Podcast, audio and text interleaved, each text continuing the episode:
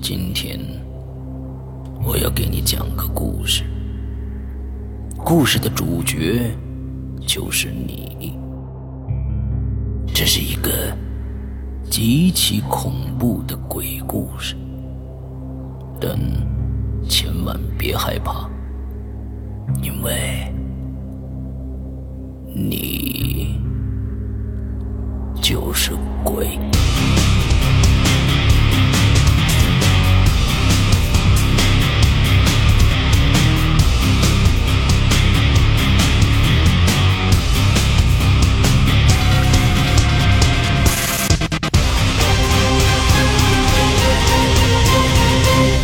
现在收听到的是《鬼影在人间》。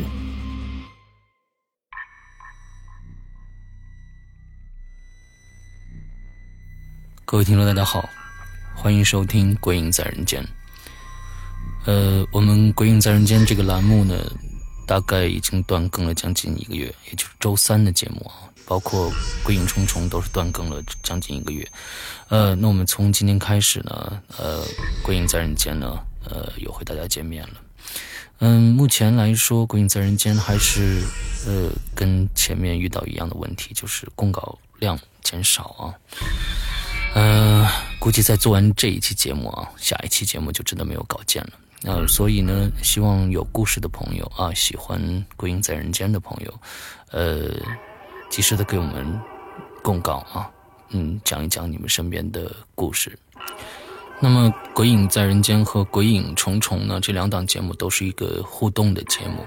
嗯，没有大家的支持，真的这两档节目就做不下去了。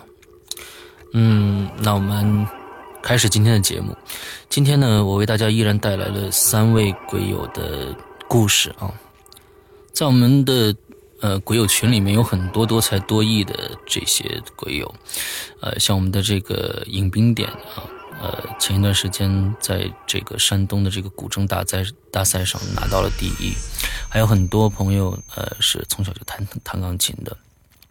那么今天的第一个故事呢，就有请 Wendy 啊为我们带来一个关于琴房的故事。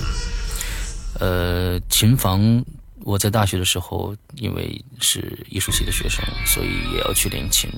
那个地方，假如说你一个人晚上的话啊，嗯，在七八点钟还好，到了深深夜的时候，十点、十一点，依然会还还会有人去练琴。那个时候，这个地方就变得有比较阴森了。因为我们那个时候在学校里的琴房也不是像现在的一些琴房，呃，设备特别的齐全。我们就是一个平房里边也没有暖气，冷冷的，要穿着羽绒服进去弹琴。之后很窄的一个一个小屋子，嗯，到半夜里边，外面就是一些呃草丛啊什么的，经常会有一些怪声音。那我们今天来听听 Wendy 给我们讲述的这个琴房里面发生了。什么样的故事？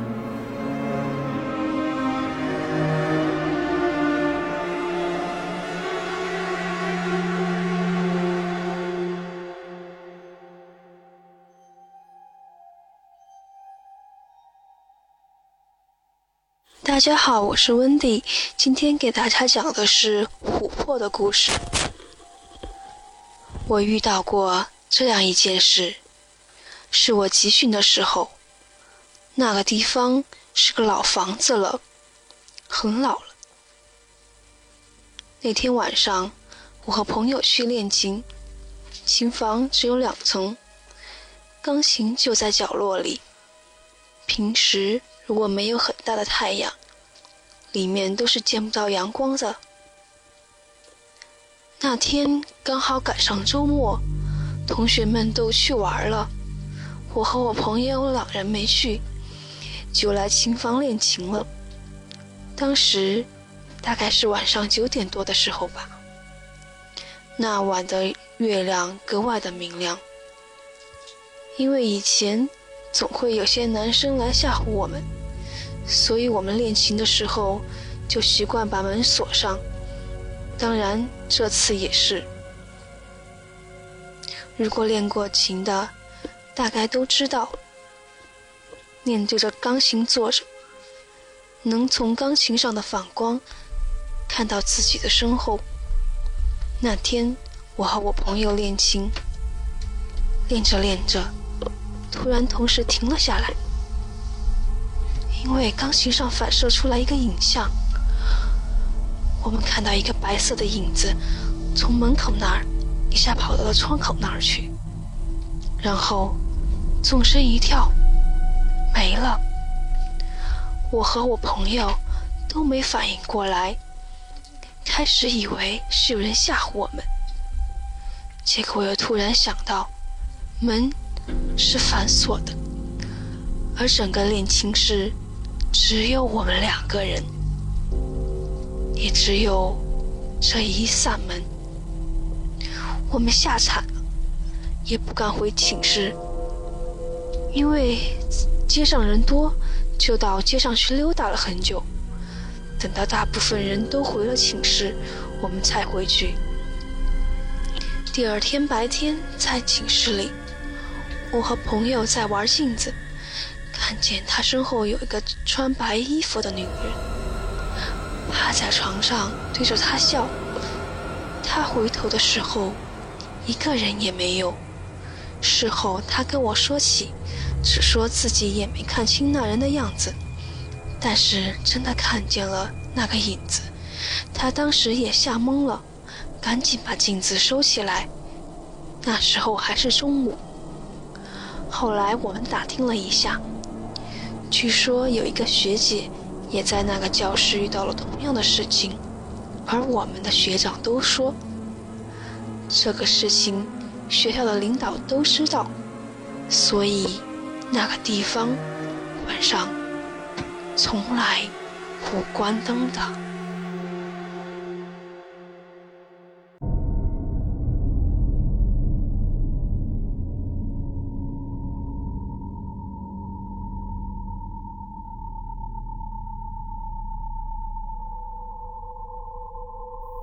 下面这个故事是由鬼友碧池带给大家的，他将为大家讲述一个发生在墓地里面的故事。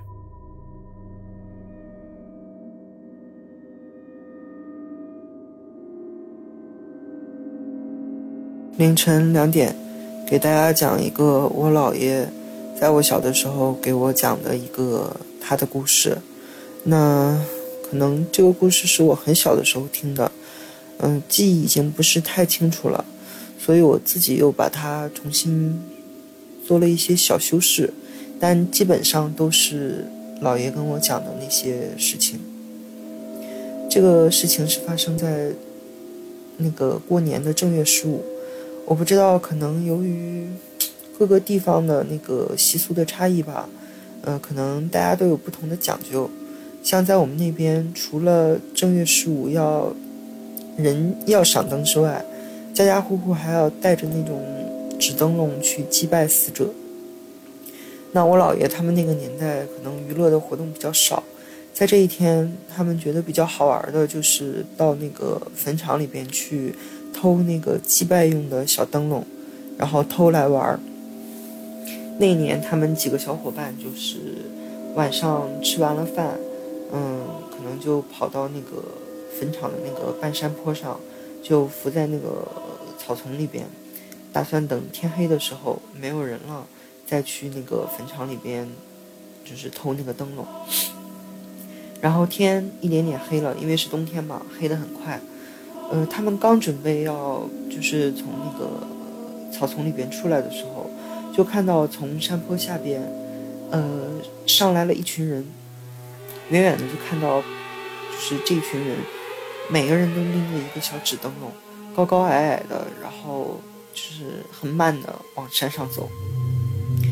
这些人就越走越近的时候，我姥爷就是看到他们当中有男有女，有老有少，嗯，每个人都是面无表情，很木然的拎着那个小灯笼，就从他们身边就走过了，走过了也完全没有发现他们。然后就走到那个深处的坟场里了。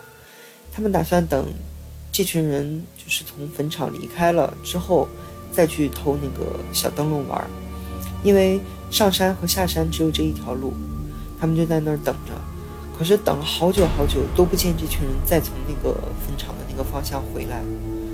这时候他们就是，呃，心里边已经有点毛毛的了，因为从他们那个方向，就是看过去是能够看到那个坟场里面那个星星点点的灯笼的那个亮光的。可是不管他们就是怎么用力去看那边，就是就再也看不到那群人了。就好像那群人从他们面前经过，进了那个坟场之后，就凭空消失了一样。后来他们非常害怕嘛，就跑下山，就各自回家了。之后也没有再去管这件事情。还是到了后来的时候，我姥爷才发觉到了，呃，不太对劲的一件事情是，嗯，送灯的习俗一般都是在四点多钟，不到五点傍晚的时候。几乎没有一家人是会在这么晚的时候还会上山去送灯的。我姥爷说，直到他后来长大了，也不知道那天晚上他们见到的那一群到底是谁。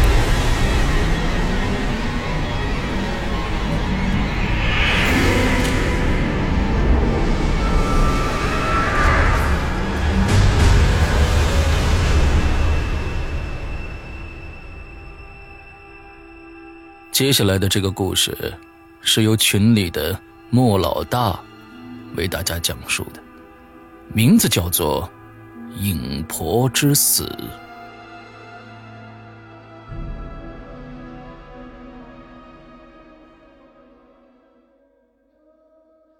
鬼友们晚上好，我是莫老大。今天我想讲一个。最近几年发生的事情。说这个故事之前，首先我要声明一点：，其实我不信世间有鬼，应该算是比较坚定的那种无神论者。可就在前一段时间，我遇见了一件事情。几乎就把我逼到了现实与灵异的边缘。我几次都想自己去相信他，但最终还是被心里那种坚定的信念反驳了过去。在这里，我只能说是简述一下那件事情。不做任何的定论和夸大。我的外公，也就是我的姥爷，家住在河南省最北边的一个小乡村里。这座村的名字叫太平村，离县城只有十几公里。但由于地处山区，村子看上去显得很落魄。二零零九年国庆刚过，秋收的农作也都忙完了，村里人都很清闲，三三两两的打牌、唱曲儿。聊聊黄段子、黑段子。由于已近深秋了，天气凉了，老爷一般很少出门。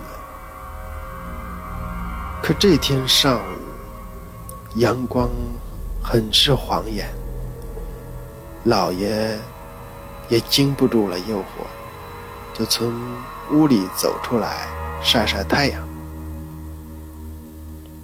恰巧，一位老大娘从门口走了进来。这位是村里有名的影婆，段婶子。影婆的名字，我也是听村里有的人说起的，大致应该和外国。好莱坞影片里的女巫差不多，但在我国的乡村里，影婆基本上可以说是一种职业。山村里的人平时很清闲，大多数时光都会用求神祷告这种特殊的方法来消磨，尤其是遇上结婚生子。祸福灾病，大家都会抱着将信将疑的态度去求影婆看看吉凶。据说，它可以召唤阴间的灵魂，附影在自己身上，与活人交谈。其实这些话。别说是我，就是老爷，他也不会相信。大家都是图个心理安稳，但是出于平时姥姥和段婶子一直交好，老爷便一脸笑容的将段婶子引入了院子中。段婶子得知姥姥没在家，就随便的拉了一些家常，便起身扬长而去。这段时间大约是五到七分钟。话说，段婶子离开姥爷家的时间。是上午十点四十分左右，同一天的上午，村里买栓叔和他媳妇儿在村西头的玉米地里忙活，被一个不太熟悉的声音叫住了。回头看了半天，才认出是村里有名的那个。影婆子，段婶儿，随即就搭话说：“哎呀，婶子，啥时候回来的？村里人还以为你到儿子那边享福去了，不打算回老家了呢。只要是和村里的妇女说话，再简约也跑不了个把个钟头。”所以，和段婶子交谈的中间，买栓叔的媳妇，因为要接孩子放学，自己就先走了。剩下两个人还没去，段婶子便推说自己还有事儿，然后就离开了那片玉米。从学校放学这点上看，这段时间应该是上午十一点多。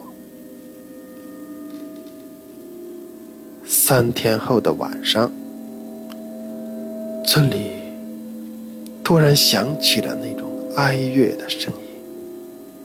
老爷听回来的邻居说，死的人是段婶子，顿时。就惋惜的说：“哎，这人命可真是纸糊的呀！前两天见他还好好的，今天咋就这么容易就死了？”来人一听，不禁笑出了声儿，捂着嘴说：“残叔。”你可真能说笑！人家儿子刚从长治把老娘带回来，就是为了入咱祖坟。要不是段婶儿他儿子有关系啊，恐怕在山西就给火化了。这说话出来，着实令人生疑呀。老爷就。接着话说，前两天我真的见他了。他来我家坐了会儿才走的？会不会是人家前几天回来过？第二天，村里就议论开了，随即有两个人就提出，自己三天前也见过段生。这两个人，一个是买栓叔，另一个叫王喇子。这两个人都和段婶家的距离很近，在种种猜测与议论中，有人就说要去问问段婶家的儿女，来证实一下这个事情。他没想到，结果更是出人意料。段婶的儿子和女儿。异口同声地说：“自己的老娘癌症晚期，已经卧床快半年了。”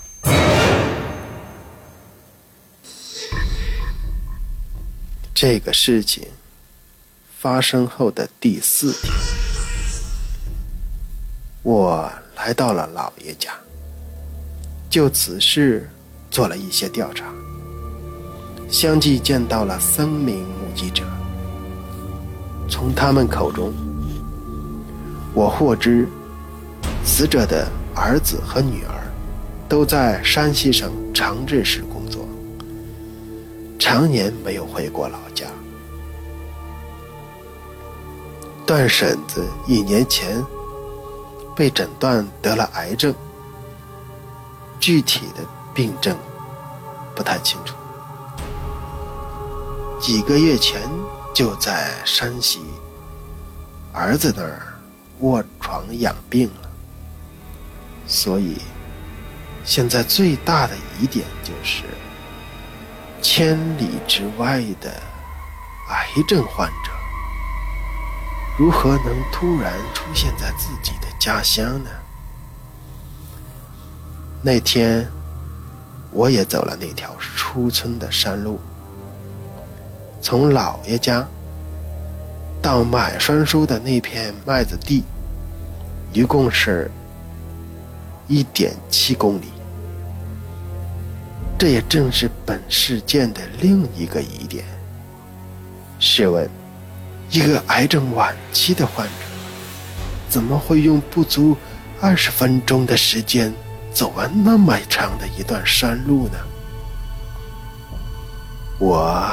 待在老爷家整整一个下午，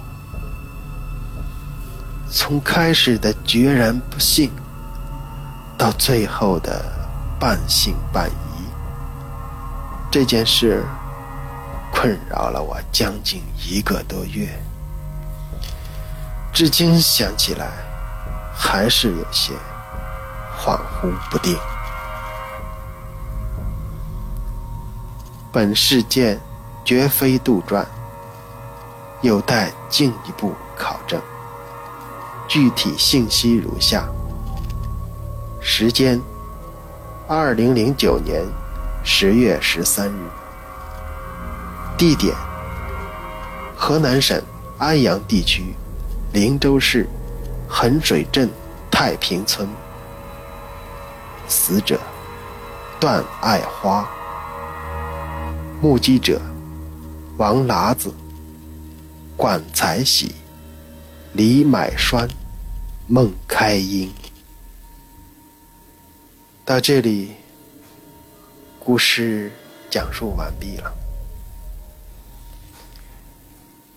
由于很多原因、很多细节，我还没有过多的去透露，也是自己。照着想法写了一篇小故事，关系到有些目击者、死者家属的各种原因，我隐藏了许多。谢谢各位鬼友们能够收听。